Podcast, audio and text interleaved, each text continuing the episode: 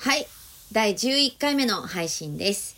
今日もこの私の部屋、ゴミ屋敷から一人で配信します。はい。じゃあ今日もテーマいきたいと思います。なんかね、喉になんか張り付いてる感じが昨日からしてて、さっき耳鼻科行ってきました。なんか軽い花粉症って言われた。えー、もうついに花粉症になっちゃってもう。ああ。いつか来るかなと思ってたけど。はい。なので、いきますね。じゃあ今日の、えー、芦沢さんからもらっているカタカナ4文字のテーマがあるので、それについて喋ってくださいということで。じゃあこれにしよう、今日は。はい。カタカナ4文字。テーマ。プリクラ。プリクラ。うーん。私はプリクラ世代だよね。えっと、1990 6年、7年、8年。そんぐらいの時にすっごい流行ったよね。90年代の最後の辺。でも今でもあるのは、すごいよね、プリクラって。あんま廃れないですよね。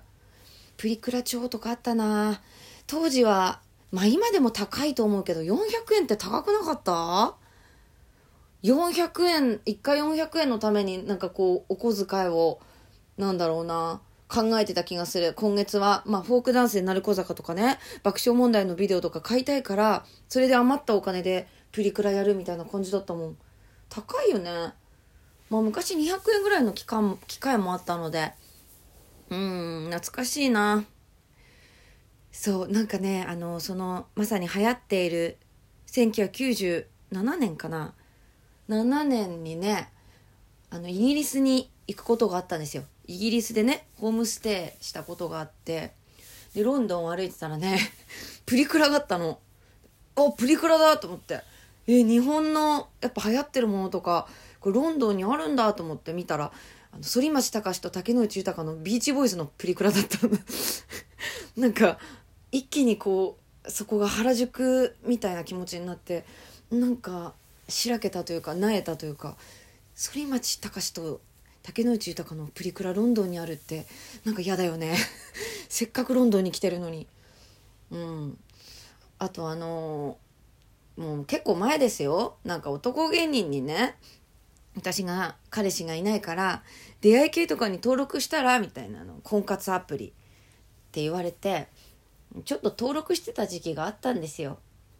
まああの芸人とは書かずにでもまあいろんな顔の写真を載っけれのね6枚ぐらい。それでまあ人と出会ってくんだけどもその中であのプリクラの人とかいるんですよ。自分の写真が。で昔のプリクラって結構そのまんまの証明写真みたいのだったけど今ってそれこそ加工できるでしょ？めちゃくちゃ可愛くできるもんね。ああいうのをなんか自分のプロフィールにしてる人ってどういうことなんだろうねあれ。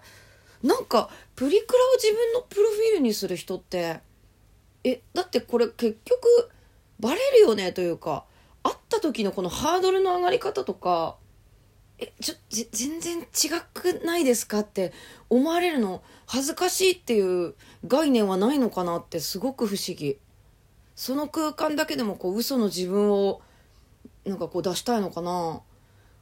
あのプロフィールプリクラにする人って謎ですよね。うん。はい、ということで、プリクラの話、もうないんですけど。ああったこの前ね、あ、やっぱあるんだ、こういうことって思ったのが、断捨離してたの、年末に。そしたら出てきたよ。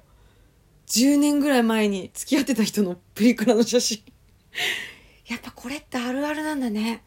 別れた後に全部処分したかと思ってたけど、その人のプリクラが出てくるって。